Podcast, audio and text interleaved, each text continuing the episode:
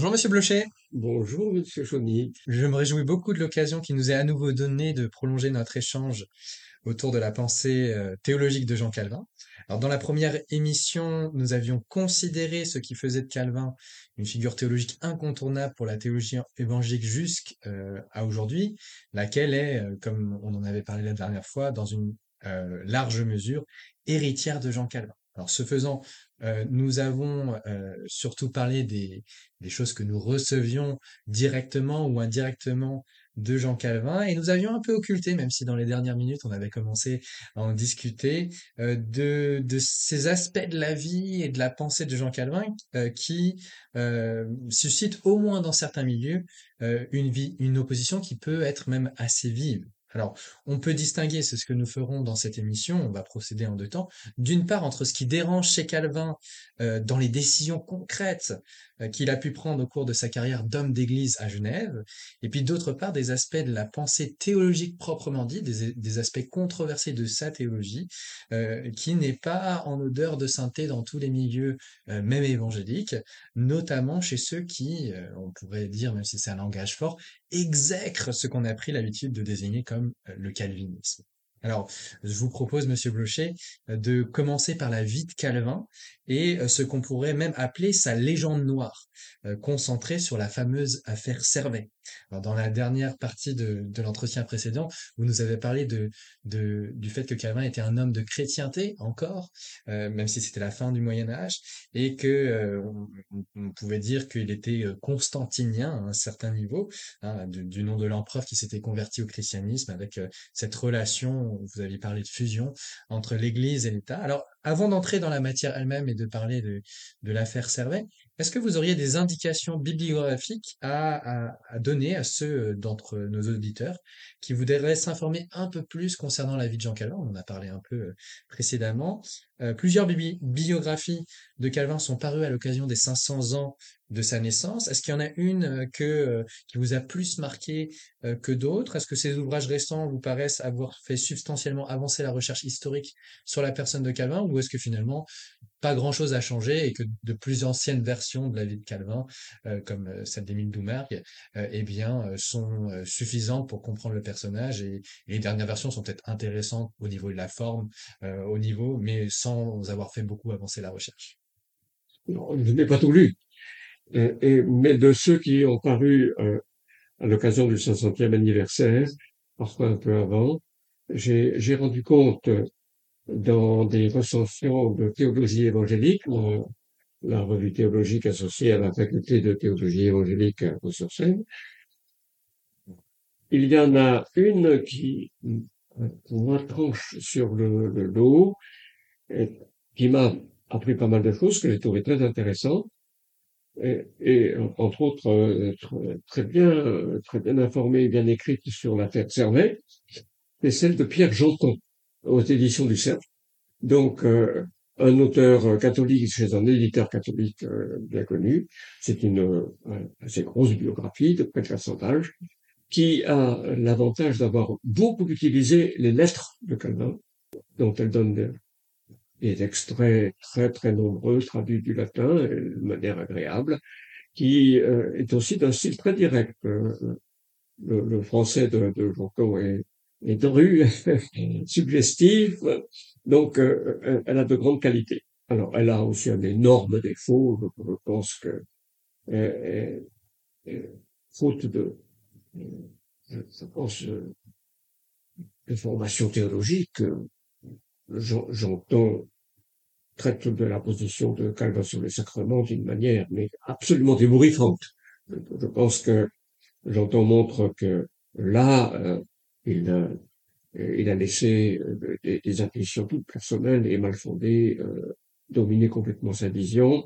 Mais euh, il n'empêche que le, livre est intéressant et qu'il contient des tas de, données particulières. Et sur l'affaire Servet, il, il, est bon, il est quand même très intéressant, une biographie extrêmement détaillée d'un réformateur protestant qui a peut-être l'image la plus défavorable chez les catholiques traditionnels, euh, passe l'objet d'une biographie euh, sympathique, sympathique de la part d'un auteur qualifié. Donc, autrement, moi je pense encore que la meilleure introduction pour quelqu'un qui n'aurait pas lu, en tout cas autre chose, c'est la petite biographie, c'est une petite biographie de, Jean Cadier, qui est, très bonne. Quant à Doumergue, c'est une montagne, hein, des, livres, des livres qui s'empilent. Il a récolté tout ce qu'on peut ratisser n'importe où, euh, tous les éléments de savoir possible. Je pense quand même qu'il n'avait pas un sens théologique très aiguisé. Et euh, donc, euh, je, ne, recommande pas non plus son, son œuvre pour utilisation euh, les yeux fermés.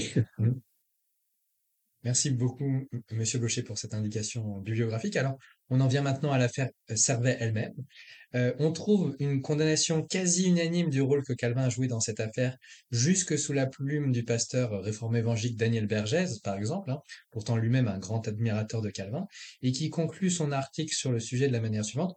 Convaincu que l'action était de bon droit, Jean Calvin n'a jamais rien regretté de la part qu'il avait prise dans cette affaire.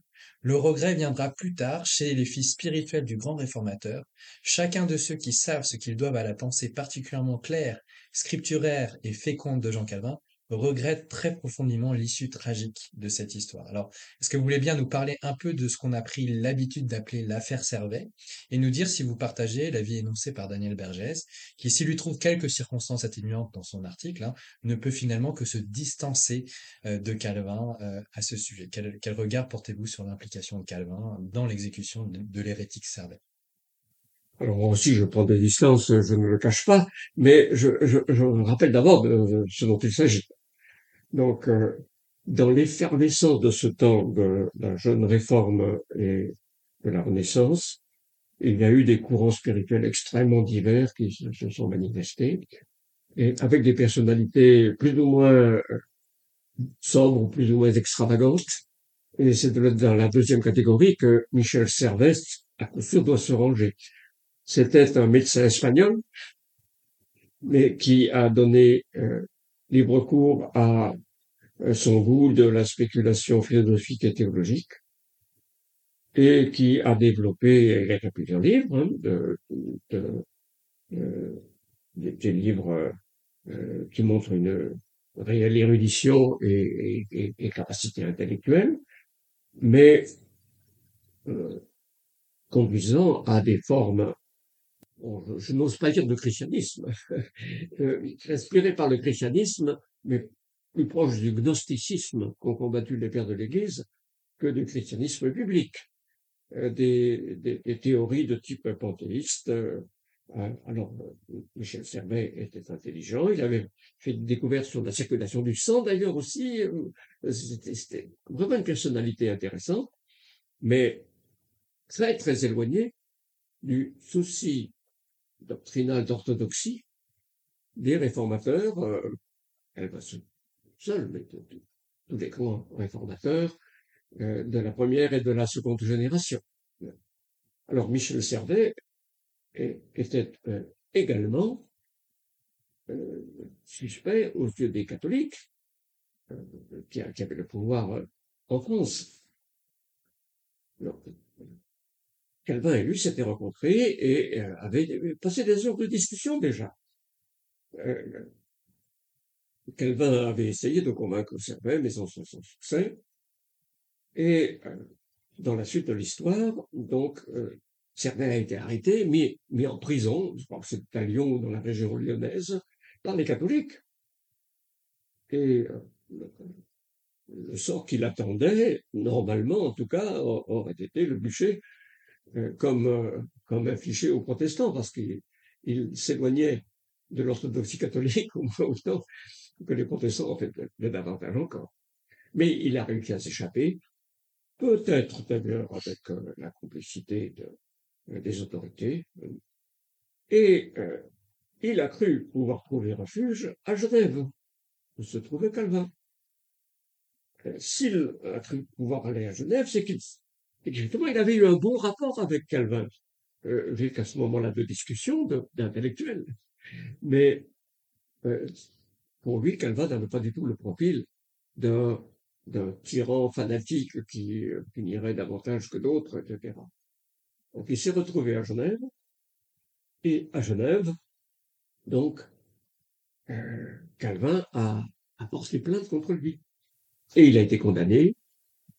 Calvin a demandé euh, que la, forme de, la condamnation à mort euh, ou de, l'exécution de la peine soit changée, mais il n'a pas été écouté sur ce point-là.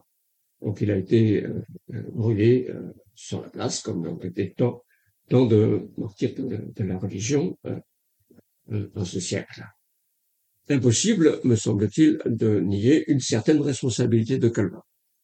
Malheureusement, il a effectivement porté plainte, il a dit que Calvin méritait, que, que, que méritait le châtiment.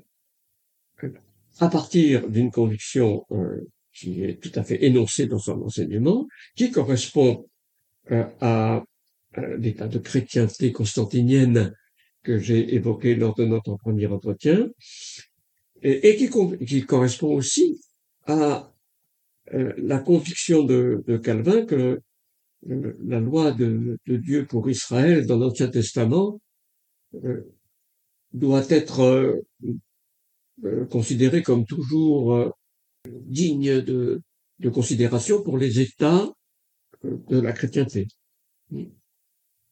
la responsabilité du roi de l'Ancien Testament, c'est de punir, et de punir de mort les blasphémateurs ceux qui euh, opposent une doctrine très très éloignée de celle qui a été révélée par euh, l'unique vrai Dieu, doivent être, par le roi fidèle de l'Ancien Testament, mis à mort. Et pour, pour Calvin, c'est une responsabilité du magistrat dans les États chrétiens de, du XVIe siècle de faire de même. Donc, euh, il juge que euh, Servet a commis une faute très grave que doit sanctionner l'autorité publique. Ce qui a été fait, alors, ce qui a été fait par décision, non pas de Calvin, mais des autorités de Genève qui n'étaient pas favorables à Calvin. Calvin, pour la plus grande partie du temps qu'il a passé à Genève, a, eu à faire face à une opposition du Conseil de la ville. Alors son, autorité morale était telle que euh, il quand même sur le cours des choses, mais euh, il y a eu un parti anti-calvinien, anti-Farel, euh, on disait les Guillermins parce que c'est Farel qui, avait introduit Calvin à Genève, c'est lui qui doit être considéré comme le réformateur de Genève, parce que c'est lui qui avait commencé, Farel. Allons les appeler les Guillermins parce que le prénom de Farel est Guillaume. Donc, euh, il y avait un parti anti-guillermin, anti-français, parce que les Genevois euh, voyaient déferler des milliers de réfugiés français, souvent ceux qui avaient les moyens de se déplacer, qui avaient, qui avaient de l'argent, euh, et donc ça créait un déséquilibre économique terrible à Genève. Donc, il y avait un parti contre Calvin qui était au pouvoir au moment de la décision de de sanctionner par la peine capitale l'horrible hérésie de Servet. Euh, et euh, à ce moment-là. vous nous dites ici que Calvin a bien joué un rôle. Euh, il n'est pas indemne de toute critique. Par contre, la légende noire, c'est de faire de Calvin le principal responsable, comme si c'était le seul, le tyran de Genève qui décidait tout, la théocratie genevoise. et que ça, il faut remettre en cause cette, cette, image d'épinal. Tout à fait, cette, cette, image est complètement fausse c'est pas seulement des, quelques grands traits, euh, donc une caricature, mais c'est tout à fait faux. Calvin transforme un modèle dans l'Ancien Testament. Donc la chrétienté, donc sur ce point, je, je diffère de lui tout à fait nettement, mais parmi tous les réformateurs de cette époque, parmi tous les penseurs euh, politiques euh, de cette chrétienté, il est sans doute celui qui a le plus nettement distingué entre l'État et l'Église. Alors, il affirme une responsabilité religieuse de l'État. Le roi chrétien doit punir l'hérésie, mais en même temps, c'est lui, Calvin, qui distingue le plus nettement entre euh, le système d'autorité qui régit l'Église elle-même et celui qui régit l'ensemble de la cité. Et c'est sur ce point qu'il a été chassé de Genève. Après le premier temps qu'il y a passé, euh, sous l'injuriation de, de Farel, euh, parce qu'il ne voulait pas que la discipline de la Sainte Seine euh, soit exercée par le magistrat. Euh, et il voulait réserver à l'Église euh, cet exercice de la discipline. Il a été chassé et il s'est réfugié donc à, Strasbourg où, où, sa formation s'est continuée comme pasteur de l'Église française des réfugiés français à Strasbourg et aux côtés de, de Busser. Donc, et c'est après cela qu'il que les Genevois poussé par la nécessité de, de, de, résister à la propagande catholique, l'ont rappelé et, et qu'il a gardé son ministère avec l'influence qu'il a eue. Mais euh, donc euh, Calvin est celui qui a le plus fortement distingué entre la structure d'autorité exercée par Dieu de l'État et celle de l'Église. Euh, et, euh, et lui-même, donc, a exercé une influence morale à, à Genève, mais il n'est devenu citoyen genevois que cinq ans avant sa mort. Donc, un, minimum. Hein. Et puis d'autre part, sur cette affaire Servet elle-même, euh, une, une consultation a eu lieu de tous les autres grands leaders de la Réformation euh, à l'époque, euh, à, Berne, à, à, Zurich, etc. Et tous ont approuvé la condamnation de Servet. Donc, euh, ce n'est pas du tout quelque chose que euh, pourquoi Calvin devrait être mis au tout premier rang et considéré comme le, responsable euh, principal. alors, je crois que c'est une erreur que de, de donner sous le régime de la Nouvelle Alliance de telles responsabilités religieuses à l'État. Donc, je ne, souscris pas à, ce que Calvin proposé et dont il a été l'avocat à, l'époque, mais euh, je pense qu'il y a une déformation euh, tout à fait euh, malfaisante dans, dans ce qu'on dit très généralement de Calvin comme une sorte de dictateur de Genève qui aurait manifesté une intolérance particulière dans le cas de Michel Servet. Merci Monsieur Blocher pour, euh, pour ces éclairages. Alors comme on, comme on en parle, on va prolonger la discussion. Euh, sur ce point, vous l'avez euh, marqué, vous vous distancez de Calvin, vous vous séparez donc de la tradition réformée, on va dire la plus classique, euh, celle qui se réclame de Calvin en disant que le glaive est mis par Dieu lui-même dans les mains du magistrat pour punir les péchés commis contre les deux tables de la loi. Hein. C'est une précision, par exemple, qui est donnée par la Confession des Pays-Bas, qui reprend le, la formulation euh, de la Confession de foi de la Rochelle, dont Calvin était le rédacteur principal. Guy Debray reprend, il précise cette, cette, cette chose-là, mais en fait, c'est déjà présent chez Calvin. Donc, contre la première table de la hausse, ça veut dire aussi contre l'idolâtrie, l'adoration des images, le blasphème, la profanation du jour du Seigneur.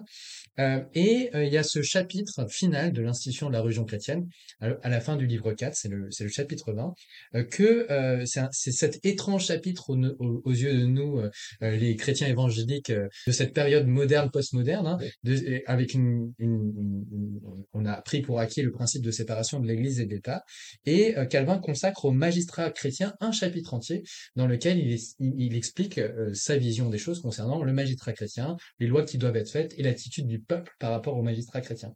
Est-ce que euh, vous voulez bien nous dire un petit peu plus de la théologie de Calvin de l'Église et de l'État Et euh, bah, vous nous avez déjà dit votre sentiment et vos raisons en partie de, de, vous distancer et, éventuellement d'approfondir les, les, raisons qui, qui, qui, qui, font que vous critiquez Calvin sur ce point? Il me semble que la position de Calvin s'appuie essentiellement sur deux données bibliques, euh, l'une et l'autre. Euh, le passage de l'Épître Romain, chapitre 13, mm-hmm. où euh, l'apôtre Paul souligne si fortement que toutes les autorités civiles, même païennes dans le cas de l'apôtre Paul, sont instituées par Dieu et que résister à l'autorité, c'est résister à Dieu. Que, sans le savoir peut-être, le, le dirigeant, le magistrat, qui porte l'épée pour cela, est un serviteur de Dieu, un liturge de Dieu, c'est le mot liturgos qui est employé, euh, pour euh, exercer une justice de la part de Dieu. Donc, il s'appuie sur ce texte-là, et il s'appuie d'autre part sur l'Ancien Testament, dont il considère que la nouvelle alliance n'est qu'une sorte de, nouvelle administration, que, qu'il, de sorte qu'il y a continuité pour la plus grande partie des, données en, cause euh, entre l'ancien donc et le nouveau régime. C'est c'est cela, me semble-t-il, qui commande. Alors c'est sur le deuxième point que je ferai porter une critique euh, uniquement personnelle. Hein. Euh, ça, ça, a commencé dès, dès le XVIIe siècle en particulier, mais une critique euh, de, de ce schéma. Je pense que mieux que d'autres après lui dans la tradition réformée, Calvin a bien repéré un certain nombre de différences entre l'Ancien et le Nouveau Testament, entre l'Ancien et le Nouveau Régime. On trouve cela dans la deuxième partie du deuxième livre de l'institution chrétienne, mais il adopte une stratégie intellectuelle euh, remarquable que, qu'elle je critiquerai. Il euh, prend chacune des différences séparément et il la minimise au lieu, me semble-t-il, de se rendre compte, c'est ce que je crois discerner, euh, qu'elles font système et que donc elles impliquent un décalage plus grand, mais qui n'est pas une position, hein, qui n'est pas un abîme, mais qui est une distinction plus marquée qu'elle ne l'a reconnue.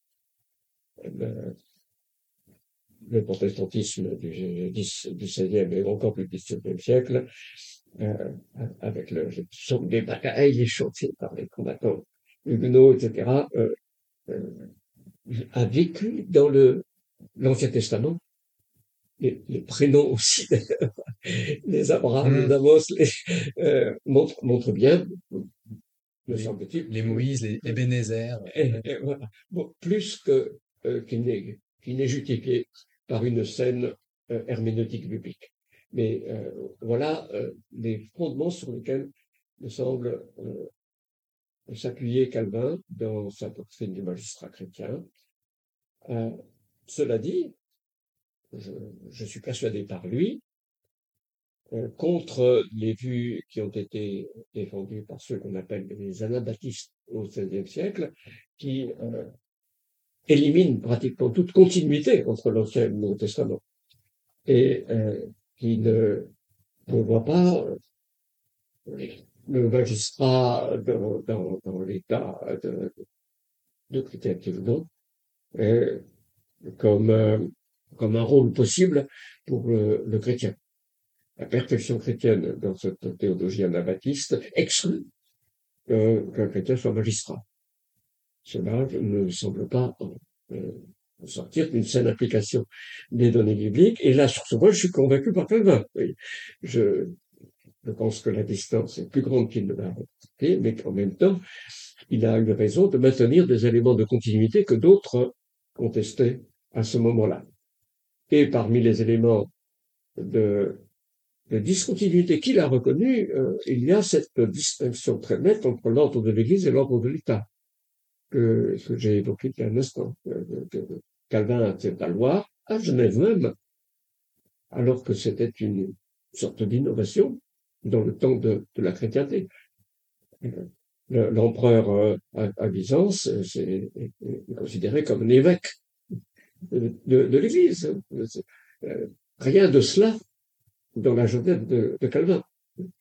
Il n'est pas le prince, lui, de et, et, et, les membres du conseil ne sont pas les pasteurs de l'Église. Exactement. Ces éléments-là me, semblent euh, tout à fait nets. Euh, alors, on peut toujours débattre euh, des frontières exactes dans la pratique, dans, le concret. Il y a des questions, par exemple, relatives aux impôts euh, subventions que qu'un État pourrait accorder à l'Église ou euh, aux exemptions fiscales. Ça nous toucherait. Euh, ces questions peuvent se poser à propos des relations de l'Église et de l'État. À nous encore, avec notre loi de 1905 mais, et, les, débats d'interprétation de cette loi. Mais euh, je pense qu'on doit reconnaître d'une part donc que Calvin de ce point de vue-là à une autre époque, un autre régime, et, et que sa justification euh, de la doctrine qu'il élabore euh, ne tient pas très solidement, mais que d'autre part, il n'est pas non plus à rejeter comme tout à fait euh, euh sans pertinence pour nous aujourd'hui. Alors vous aviez vous aviez mentionné dans le dans l'émission précédente de manière assez défavorable la sécularisation euh, par rapport à ce qui était devenu l'humanisme, euh, et en même temps euh, vous vous critiquez l'idée de chrétienté sur le, la base d'un nivellement entre les différences entre l'ancienne et la nouvelle alliance qu'on trouve chez Calvin et dans la théologie réformée en général. quel, quel modèle vous semble plus approprié pour euh, ne pas avoir ce nivellement entre l'ancienne et la nouvelle, mais en même temps ne pas avoir euh, cette séparation telle que euh, la, sécularisation s'engouffre presque nécessairement dedans. Est-ce qu'il y a un régime qui est possible, de votre point de vue, qui évite la sécularisation tout en évitant la confusion entre l'Église et l'État? Je pense qu'il n'y a pas de régime idéal dans le monde déchu où nous sommes. Et que le régime de la Nouvelle Alliance est un, est un régime qui présuppose que le, le monde ne va pas se convertir. Et euh, que donc il n'y aura pas d'État euh, entièrement chrétien à partir d'une vraie régénération, une vraie régénération des, de, de tous les membres de la population. C'est c'est le petit troupeau euh, que le monde est et qui représente quand même la situation fondamentale de l'Église. C'est par dérogation et facilitation inhabituelle que nous nous trouvons dans une situation un peu plus favorable, mais il reste que les États qui représentent un monde sans Dieu ne, ne sont pas ne sont pas chrétiens et que c'est c'est malheureux en un sens, c'est-à-dire que les membres, que, les hommes qui, qui, qui y exercent le pouvoir ne sont pas chrétiens, mais que c'est la situation que nous ne pouvons pas changer, que nous devons attendre jusqu'au retour de Jésus-Christ. D'accord. Alors là, on sort un tout petit peu du sujet lui-même qui est la pensée Jean Calvin parce que, euh, bah alors même si c'est dans le prolongement, parce que la thématique Église et État est, finalement assez importante dans la dans la pensée de Calvin, au point qu'il lui donne euh, son son son chapitre final dans l'institution. Hein, c'est dans un et c'est même dans le livre qui est consacré aux aides extérieures que Dieu donne pour fortifier notre foi, dont il a foi dont il a parlé dans le livre 3 et donc il parle beaucoup de l'Église et il a un chapitre final sur le sur le magistrat. Euh, alors à ma connaissance, c'est pas commenté directement par Calvin, c'est plutôt la tradition euh, réformée ultérieure qui, qui, qui en parle. Mais euh, alors c'est vrai que ce sont des textes de l'Ancien Testament qui sont mobilisés ici, mais en même temps c'est des textes qui sont lus dans une perspective euh, prophétique. Alors il y a le psaume 2 qui est mobilisé par le Nouveau Testament pour parler de la crucifixion de, de Jésus et du complot contre lui, et qui se termine avec, euh, avec ce verset, euh, cette injonction au roi de la terre d'embrasser le Fils avant que sa colère ne s'embrasse. Donc on, pourrait en proposer une lecture qui va de, euh, de la résurrection jusqu'au retour du Fils avant que sa colère ne s'embrasse. Et puis souvent, Ésaïe 49 est également cité dans ce grand livre où il est question aussi assez rapidement de la Nouvelle Jérusalem et euh, du serviteur de l'Éternel. Donc, on, assez naturellement, euh, on est tenté d'en faire une application à la Nouvelle Alliance, et où les questions des, des princes qui seront les nourriciers alors, de la Nouvelle Jérusalem, de l'Israël renouvelé. Euh, alors, je ne sais pas si Calvin lui-même commente ses textes dans ce sens-là, mais en tout cas, la tradition réformée ultérieure euh, l'a fait, et en, en, en, projetant dans la Nouvelle Alliance ces textes, et en, en, voyant dans, dans notre temps, et peut-être souvent ils l'ont appliqué à Constantin ou à d'autres euh, à, d'autres rois très chrétiens, euh, ce, genre de langage. Est-ce que c'est c'est des, des interprétations dont vous devez euh, vous vous distancer là aussi, et si c'est le cas, pour pour quelles raisons Oui, alors fondamentalement, ces textes de l'Ancien Testament qui évoquent la royauté de, de, davidique me semble, dans le Nouveau Testament, accompli au plan spirituel. Le royaume de Dieu euh, ne consiste pas dans des choses extérieures, mais dans la loi, la, paix, la justice par cet Esprit Saint. Euh, donc, ce royaume est bien inauguré. Les prophéties euh, commencent à s'accomplir, mais sous la forme des arts de l'esprit et non pas dans l'ordre extérieur des choses. Alors, si et l'Église donc euh, est une expression infirme euh, de cette réalité spirituelle nouvelle, euh, mais elle n'est pas plus que cela. Elle n'est pas ce monde extérieur renouvelé encore. Par l'Esprit de Dieu, il y a une réalité qui accomplit le psaume 2, le psaume Ésaïe 11, etc., Euh, je, je, je, pense qu'il y a pas mal de prophéties qui sont citées dans le Nouveau Testament, mais dans ce sens de transposition du, type à l'antitype euh, comme réalité spirituelle. Alors, comme c'est dans l'histoire que ce sont des, euh, des, des humains qui ne peuvent pas se séparer de, leur corps, donc il y a une, une visibilité de cette réalité nouvelle qui est dans l'Église, effectivement, les princes peuvent bénéficier du royaume de Dieu advenu par l'Esprit Saint. Mais ils ne, le sont pas à ce moment-là en tant que princes.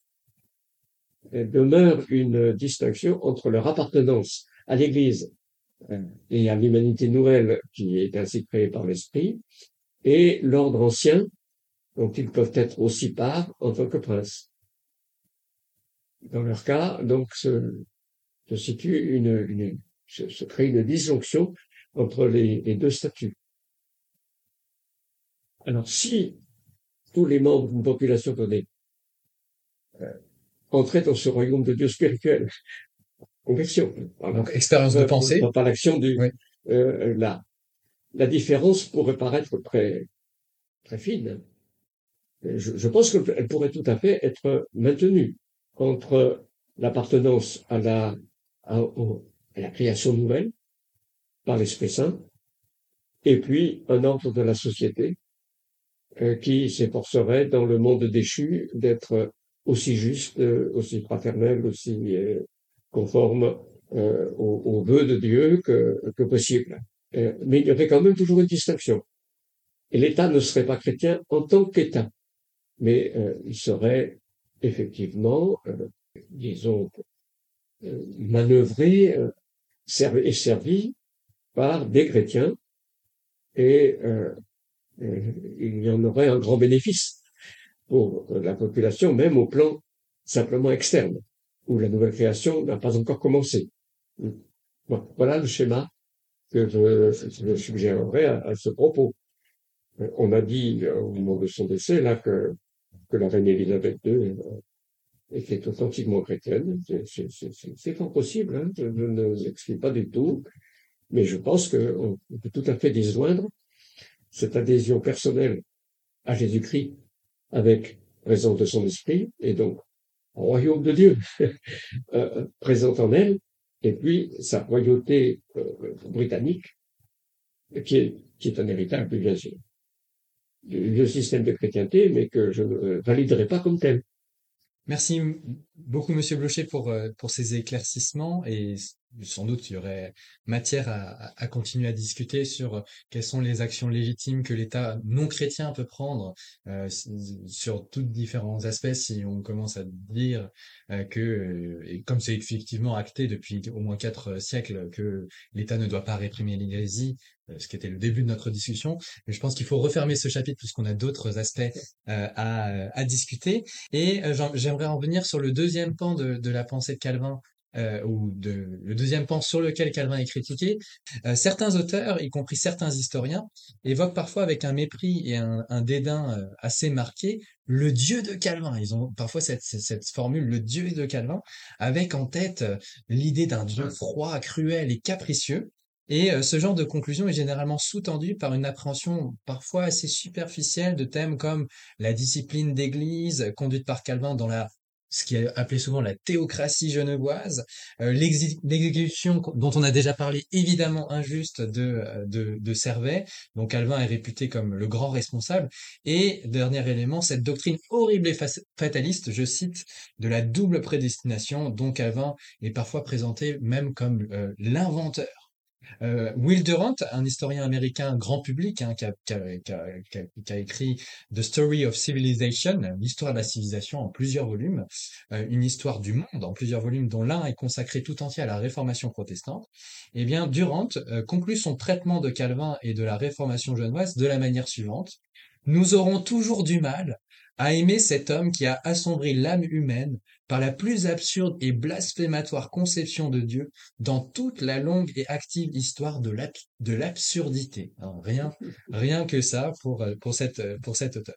Et non seulement des vulgarisateurs comme Durant disent ce genre de choses, mais aussi des spécialistes de la réformation de la stature d'un Horace J. Grimm, euh, qui enseignait à, Ohio State University, et, euh, euh, écrivait ceci, tandis que Luther mettait en exorgue, en exergue le Dieu aimant et miséricordieux du Nouveau Testament, Calvin suivait Busser en mettant l'accent sur le Dieu autocratique de l'Ancien Testament. Alors, puisque vous avez mis Calvin dans la liste de vos auteurs de prédilection, je suppose que vous ne pouvez pas vous rallier à de tels points de vue. Euh, voulez-vous bien nous dire en quoi ces critiques de Dieu, du Dieu de Calvin, comme un Dieu capricieux, hein, fondamentalement, sont peut-être compréhensibles après une lecture superficielle de Calvin, mais finalement infondées? J'ai même la peine à concéder que euh, il serait possible, après une lecture superficielle, il me semble qu'il faut n'avoir pas Calvin du tout, mais seulement une ou deux citations tout à fait hors contexte euh, pour, euh, pour parler de cette façon. C'est à l'opposé de ce que je dirais de, de Dieu de Calvin. Parmi les, les, les, auteurs récents sur, sur Calvin, il y en a un qui m'a aussi beaucoup oui, c'est, je, je, crois que c'est Marc qui souligne que le, le point de vue euh, qui prédomine est celui de la paternité. Entre tous les réformateurs, Calvin est celui qui parle de Dieu comme le Père, le Père qui prend soin de ses enfants, qui aime tous ses enfants. Il, il, il, le souligne.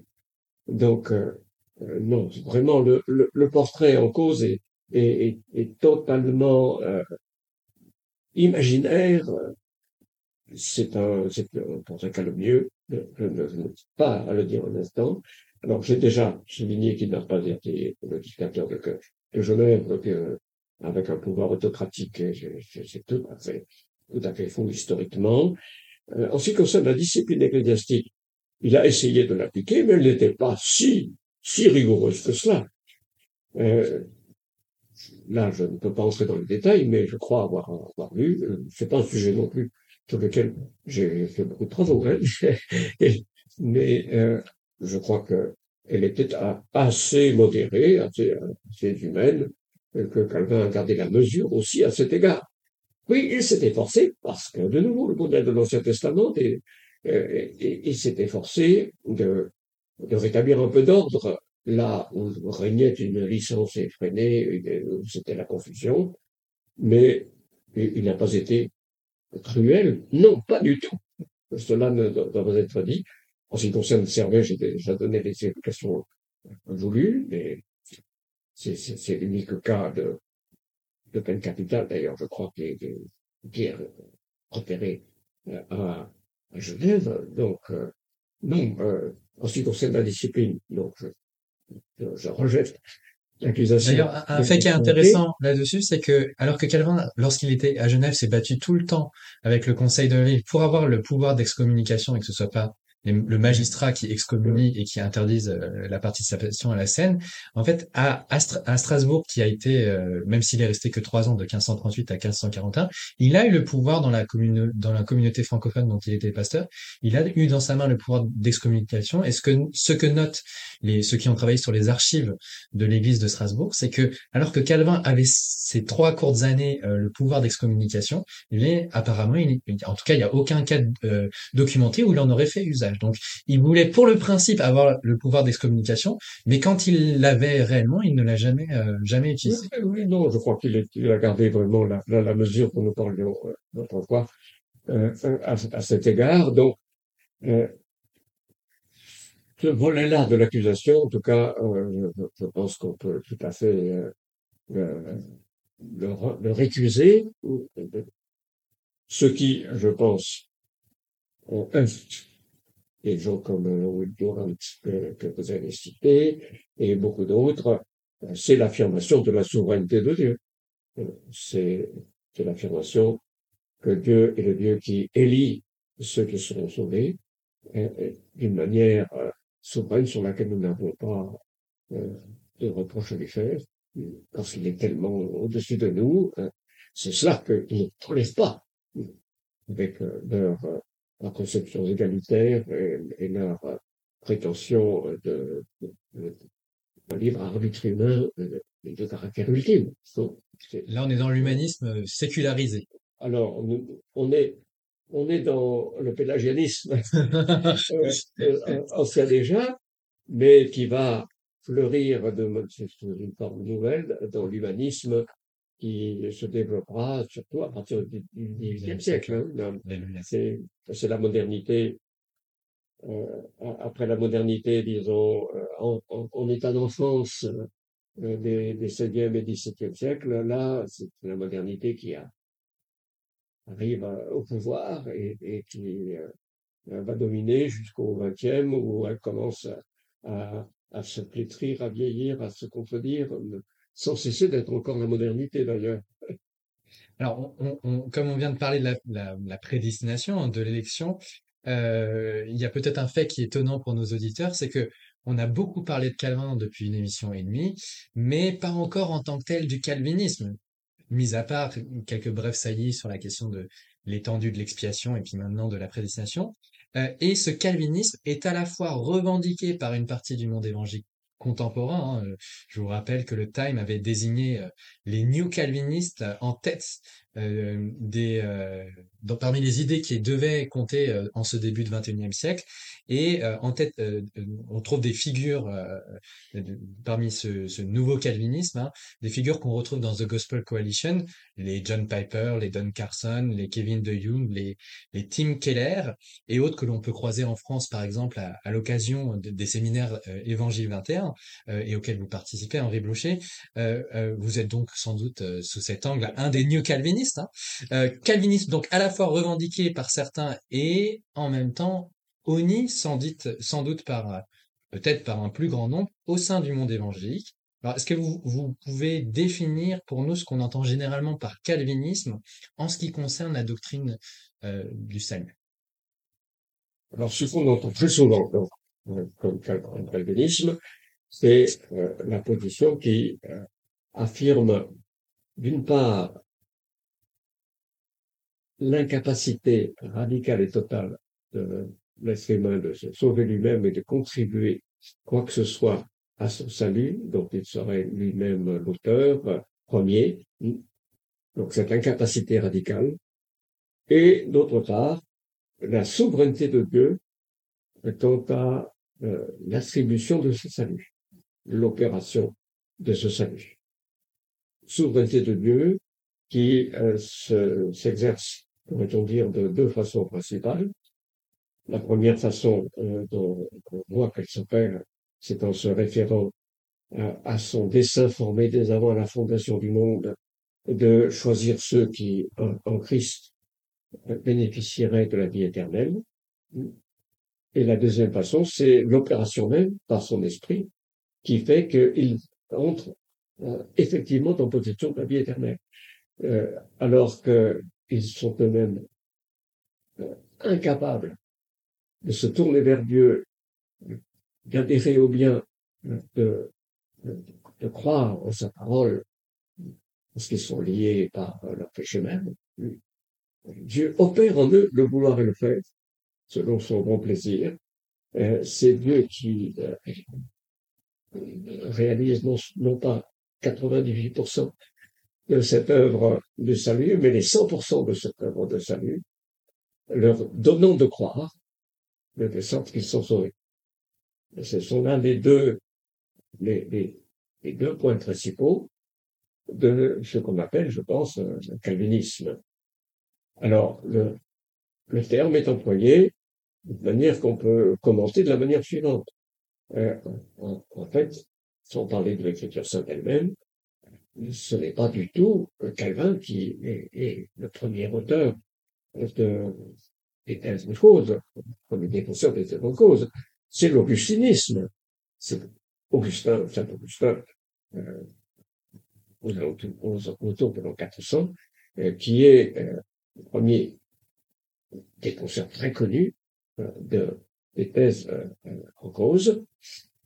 Et Luther et Zwingli à la première génération des réformateurs ont été des augustiniens rigoureux. Luther également, euh, Luther, dans son fameux livre Contre Erasme, du cerf arbitre, a insisté énormément sur les deux points que je viens de mentionner. Euh, et il l'a fait, et Zwingli, de son côté, alors, il a moins insisté sur euh, la capacité radicale de certains arbitres, mais il a indiqué, ça a très fortement souligné, la souveraineté de Dieu à l'égard de tout ce qui arrive, tout est déterminé par Dieu. Euh, donc, ces auteurs ont été peut-être plus véhéments dans le sens des deux thèses que Calvin lui-même. Il montre un souci de la justice de Dieu dans toutes les opérations, euh, dans la décision première et dans toutes les opérations de sa grâce ensuite, grâce euh, donc qui, qui opère souverainement, un souci de la justice de Dieu et de sa bonté, beaucoup plus net, beaucoup plus fort que chez, Luther et, chez Zwingli. Pourquoi est-ce qu'on dit calvinisme? Ben de nouveau, c'est à cause de la perfection avec laquelle il a euh, dit les choses si clairement, si sobrement, en montrant si, clairement euh, la fondation publique de toutes les affirmations. Euh, il a réalisé la, synthèse la plus persuasive de la position en cause. Et bien qu'il n'ait pas été du tout donc le premier à, à la progresser, euh, on, lui a fait porter son nom euh, euh, comme au, témoin sans doute le, plus, le plus remarquable. C'est un des aspects un peu étonnants au point de vue dogmatique de la présentation de Calvin concernant la doctrine de l'élection, c'est que, alors que presque tous les théologiens précédemment ou, à la suite vont discuter de la question de la prédestination dans le cadre du décret divin et dans la doctrine de Dieu, eh bien Calvin, dans les éditions ultérieures de, finales de l'institution chrétienne, choisit de, de, situer la doctrine de l'élection dans sa discussion à la fin du livre 3, qui est consacrée à la doctrine du salut.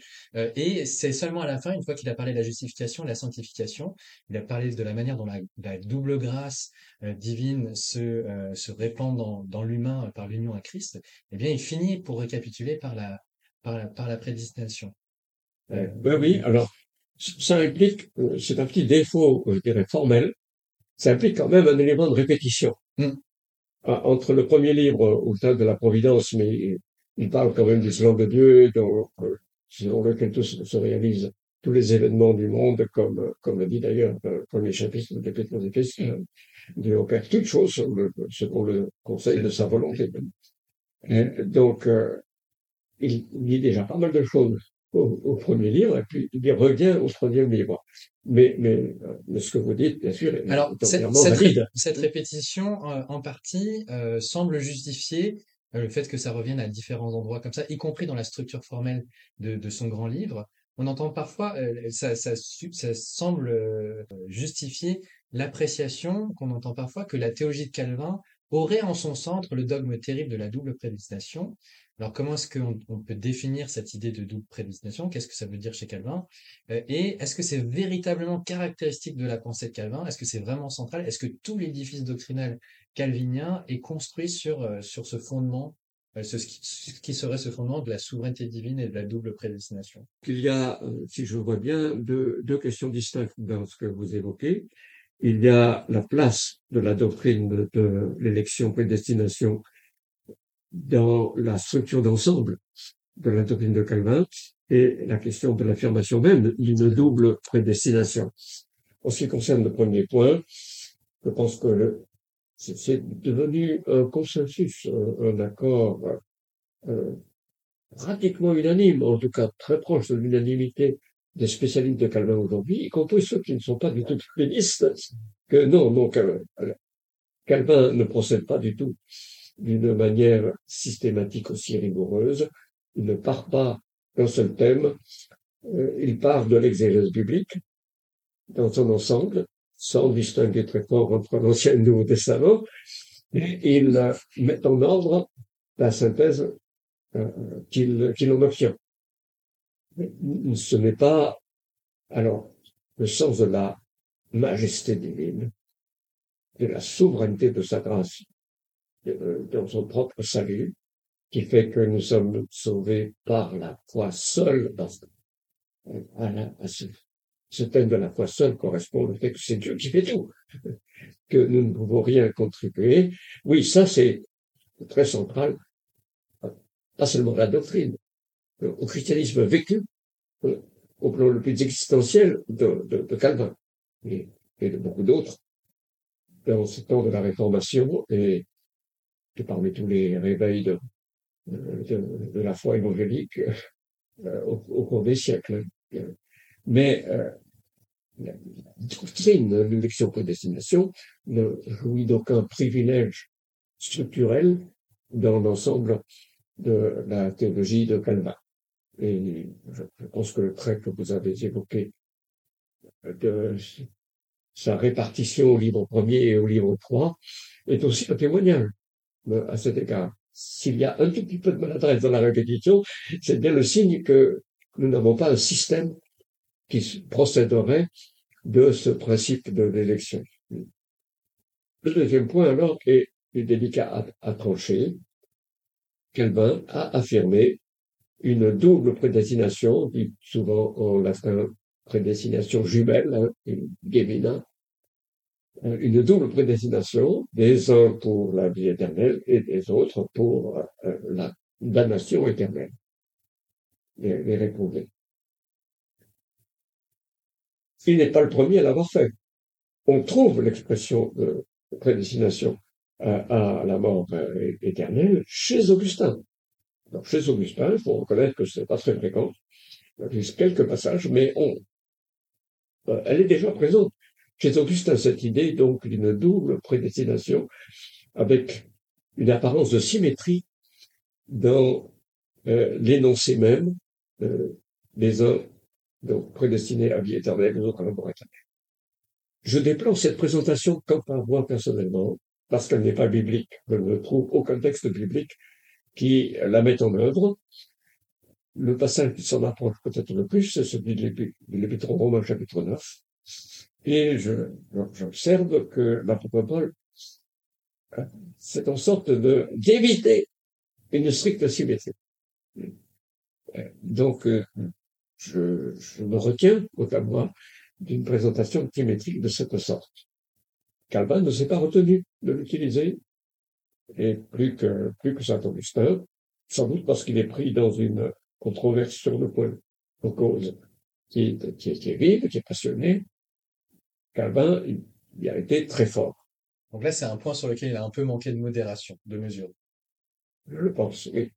Au niveau du langage, en tout cas. Alors, justement, si on dépasse le niveau du langage, est-ce que sa position, quant au fond, est euh, vraiment une position euh, très éloignée de la position que, que j'estime biblique, augustinienne en général, euh, il ne le semble pas. Il me semble qu'il y a chez lui suffisamment de données qui montrent que la symétrie est superficielle mm. et qu'il reconnaît une dissymétrie mm. radicale euh, entre la grâce purement imméritée qui est de Dieu euh, dans sa bonté comme un, euh, un miracle inouï qui doit nous émerveiller, la grâce qui nous donne la vie éternelle, de telle sorte que nous n'y avons aucun mérite, que nous n'en sommes les auteurs dans, dans, aucun sens, et la, la perdition comme ce qui, certes, est dans le plan de Dieu mystérieusement, mais euh, qui s'opère euh, de telle sorte que le, la responsabilité en est uniquement la responsabilité humaine, comme châtiment de, des péchés que nous commettons euh, par exercice d'un libre arbitre qui n'est pas indépendant de Dieu, mais qui ne l'est, mais qui n'est pas nu par Dieu dans le mauvais sens. Euh, donc, euh, il y a chez Calvin une dissymétrie à cet endroit. Et l'aveu que nous ne maîtrisons pas le sujet. Mm. Et que cette différenciation qui s'opère, non symétrique, euh, dépasse notre entendement, que nous devons nous courber devant le mystère divin. À cette position, alors comme je, comme je viens de l'interpréter, j'adhère personnellement. Le calvinisme ultérieur va sans doute euh, préciser un peu les choses. Par exemple, les canons de Dordrecht vont avoir cette formule non eodem modo, hein, pas sur le même mode, oui, oui, oui. pour justement dire, même si euh, au niveau du langage, à un certain niveau, on peut parler euh, d'une on peut avoir des formules, Calvin a pu avoir des formules un peu symétriques. En dernière analyse, ce n'est pas sur le même mot où la confession de Westminster va volontairement choisir des mots différents. Il va utiliser prédestiné et préordonné, euh, précisément pour signaler dans la tradition calviniste euh, qu'il faut distinguer dans le mode par lequel le, décret divin s'accomplit. Voilà, c'est exactement la position que, que j'adopte euh, quant à moi aussi et que je crois pouvoir attribuer à, à Calvin, qui fait que j'estime qu'en en la matière, euh, oui, je, je peux déplorer l'expression que Calvin a donnée, mais que je ne suis pas réellement d'une autre compréhension d'écriture que lui. Alors, on, entend parfois euh, aussi, dans les choses qu'on entend sur Calvin, on, a, on, entend parfois ce conseil donné aux chrétiens évangéliques désireux de se, familiariser avec Calvin, peut-être euh, comme les auditeurs que nous avons euh, cette fois-ci. Et le conseil qui, que j'ai parfois entendu hein, moi-même, c'est et, le suivant, lisez attentivement les trois premiers livres de l'institution chrétienne, ils vous seront très édifiants. Mais pas la peine de lire le quatrième, ici Calvin se fourvoie complètement. Alors, est-ce que c'était un conseil que vous donniez autrefois à vos étudiants? Je sais qu'il fallait euh, résumer l'institution euh, chrétienne dans, dans, dans, dans, certains des cours de dogmatique à la, à la faculté de théologie évangélique lorsque vous, vous professiez la, la matière à l'époque. Et euh, est-ce que c'est un conseil que vous auriez donné? Et qu'est-ce qui justifie en fin de compte la remise sur l'étagère de ce quatrième livre alors que les trois premiers sont encensés par les néo-calvinistes la description que vous faites ne correspond même pas tout à fait à ce que j'ai, j'ai cru faire et, et voulu faire dans une faculté qui sert en priorité les églises dites de professeurs, qui ont une ecclésiologie différente de celle de Calvin. J'ai estimé ne pas pouvoir exiger des étudiants qu'ils travaillent le texte de l'institution dans le quatrième livre, principalement ecclésiologique, de, de l'institution, alors que non pas l'intégralité, mais des chapitres choisis les trois premiers livres, je les avais mis obligatoirement au programme, euh, sans, sans, imposer aux étudiants de, de souscrire eux-mêmes ou de tenir en cause, mais estimant que l'importance de ces textes pour la tradition théologique des églises de profession euh, elle-même justifiait que, que j'impose la chose. En ce qui concerne le quatrième livre, je ne, je ne disais pas aux étudiants que c'était euh, un livre euh, qu'ils pouvaient simplement dédaigner. Je les encourageais à en faire des, par des lectures libres qui leur sont aussi réclamées. Donc, euh, j'ai, j'ai, pas du tout considéré que c'est un livre, un volume à laisser sur les étagères. Je les ai, si je me rappelle bien, encouragés à dire aussi le quatrième livre. Mais je ne l'ai pas imposé comme une exigence, étant donné le caractère ecclésiologique de la faculté de, théologie évangélique de ressources. Euh, voilà la, situation. Et moi-même, j'ai quand même beaucoup travaillé ce livre 4, et, pas seulement pour euh, euh, critiquer ce que je, je, n'adopte pas pour, moi-même, mais aussi pour en retirer beaucoup. Euh, mon travail sur le Calvin et la scène qui est un des, gros travaux que j'ai accomplis, je crois le pauvre.